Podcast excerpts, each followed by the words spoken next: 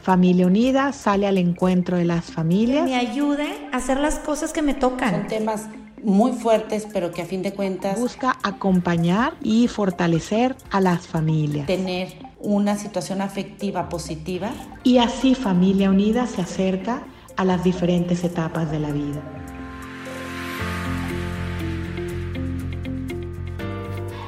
Hola, muchos saludos a todos. Les doy la bienvenida a este podcast acompañándote en tu vida de familia unida.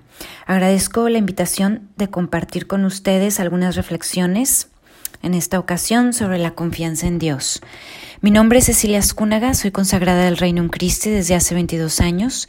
Yo vivo en Irlanda, soy la directora del colegio Woodlands Academy y estoy feliz y agradecida de poder sumarme a los esfuerzos de Familia Unida. Junto con ustedes buscamos apoyar a la familia. Vamos a explorar juntos el tema de la confianza en Dios.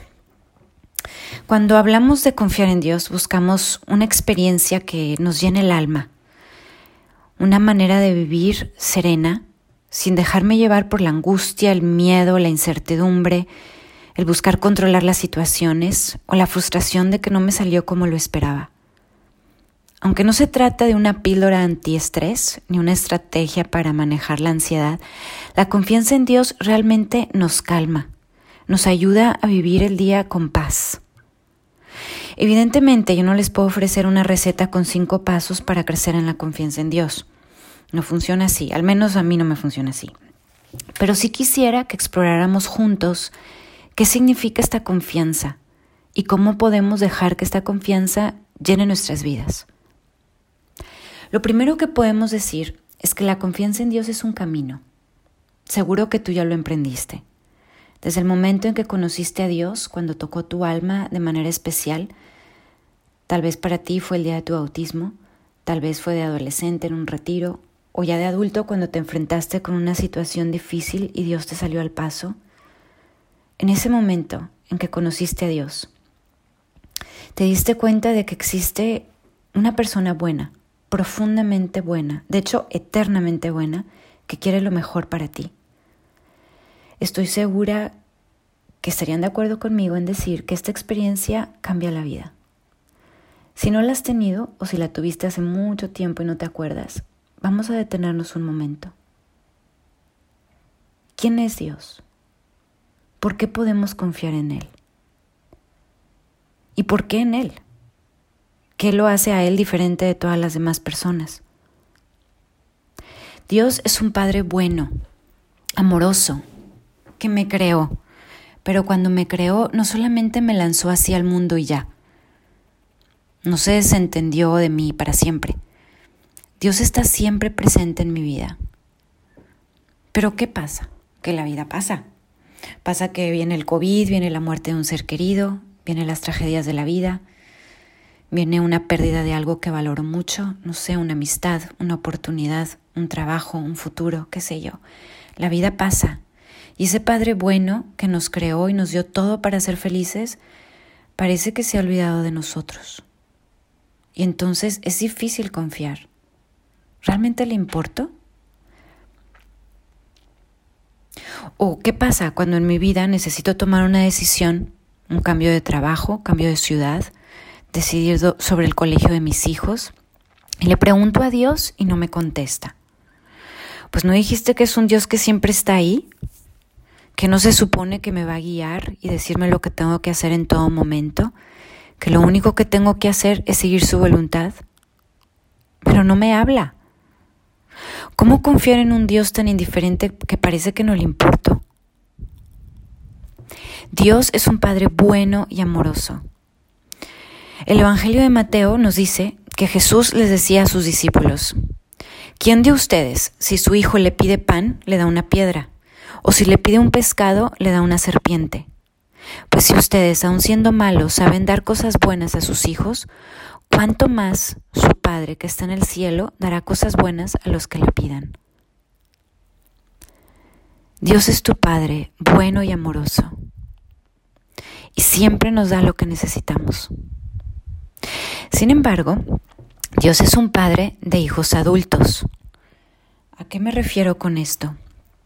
Dios respeta nuestra libertad, nuestra voluntad. Él quiere construir mi vida conmigo, no sin mí. Vamos a desglosar esta imagen de Dios como Padre. A ver, cuando los hijos están chiquitos, dependen de los padres para todo. Aunque tienen su propia personalidad y su carácter, no participan en las decisiones de los papás. Ellos pues no conocen la situación emocional o económica de la familia y no tienen por qué saberlo. Pero en la vida de toda familia, los hijos crecen y van madurando, y los papás van confiando en ellos más y más y les van delegando responsabilidad sobre la familia hasta que llega el punto en que los vemos ya adultos, tomando sus propias decisiones, velando por el bien de sus propios hijos, de sus hermanos, de sus propios padres. Lo mismo pasa en la vida espiritual y en la relación con Dios. Dios nos va educando poco a poco, a través de la vida, de las experiencias, de las lecciones que vamos recogiendo de lo vivido, y poco a poco nos va dejando que tomemos nuestras propias decisiones. En la medida en que realmente vivamos como hijos suyos, según sus enseñanzas y de acuerdo a las virtudes que Él nos enseña, vamos descubriendo que Él es un Padre y que nos acompaña en todo lo que hacemos. Y yo no pretendo contradecir la enseñanza de Jesús cuando dijo en Mateo capítulo 18 versículo 3, En verdad os digo que si no os convertís y os hacéis como niños, no entraréis en el reino de los cielos. Ser como niños es reconocer que Dios es mi Padre y Él es bueno y me va a dar todo lo que necesito para ser feliz. Pero ser su hijo adulto implica que soy yo el que va a tomar las decisiones sobre mi vida. Dios confía en mí y quiere construir mi vida conmigo. Y sí, es verdad que a veces le atinamos y tomamos buenas decisiones y el resultado es muy positivo para todos nosotros, para nuestras familias, pero a veces también nos equivocamos y tomamos decisiones malas y sufrimos las consecuencias de esas decisiones. Pero aquí está la clave. Incluso de nuestras malas decisiones, Dios tiene el poder de sacar algo bueno, porque nos ama. Por eso podemos confiar en Dios, porque Dios es un Padre. Él solo quiere lo que es bueno para nosotros. Y cuando nos suceden cosas malas, no es porque no nos quiere ni porque Él no tenga el poder de evitar que nos sucedan cosas malas. Dios respeta la libertad de las personas, respeta el orden que le dio a la naturaleza y deja que la naturaleza funja su función. Pero aun cuando la naturaleza por algún motivo destruye, no sé, un huracán, una enfermedad, lo que sea, Dios no nos abandona, nos acompaña, nos ayuda a sacar algo bueno de las tragedias, de las destrucciones, de la muerte. Dios ha vencido a la muerte, ha vencido al pecado. Acuérdate de que Jesús ha resucitado. Y desde el momento en que murió en la cruz y resucitó, todo, absolutamente todo, es redimible. Es decir, todo tiene un sentido. Y de alguna manera, todo me va a llevar al cielo. Porque Él tiene ese poder. Él me va a llevar a mi meta, que es el cielo. De todo se le puede sacar algo y por tanto no tengo que tener miedo. Incluso el peor de los casos. Vamos a pensar, ¿cuál sería el peor de los casos? La muerte. Mi muerte, la muerte de un ser querido. Oye, si lo piensas, el peor de los casos es la vida eterna, la felicidad del cielo. No tengamos miedo. Bueno, ya sé que suena bien bonito y bien fácil de creer, y que todos queremos creerlo, ¿verdad? Que, que, pues en realidad no pasa nada, al final pues todos nos vamos al cielo.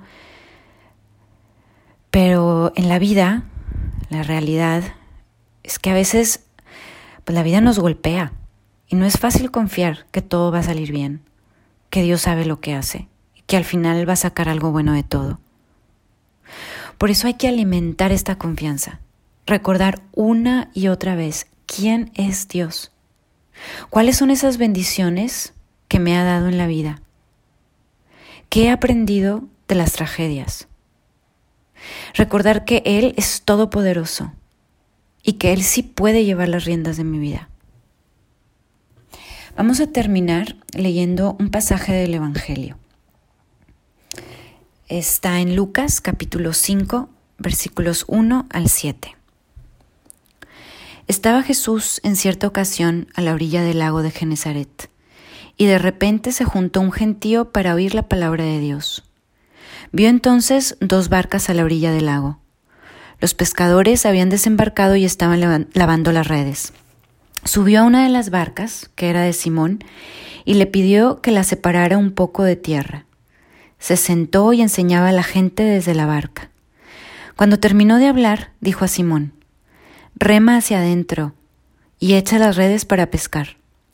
Simón respondió, Maestro, estuvimos toda la noche intentando pescar sin conseguir nada, pero solo porque tú lo dices, echaré las redes. Lo hicieron y capturaron una gran cantidad de peces.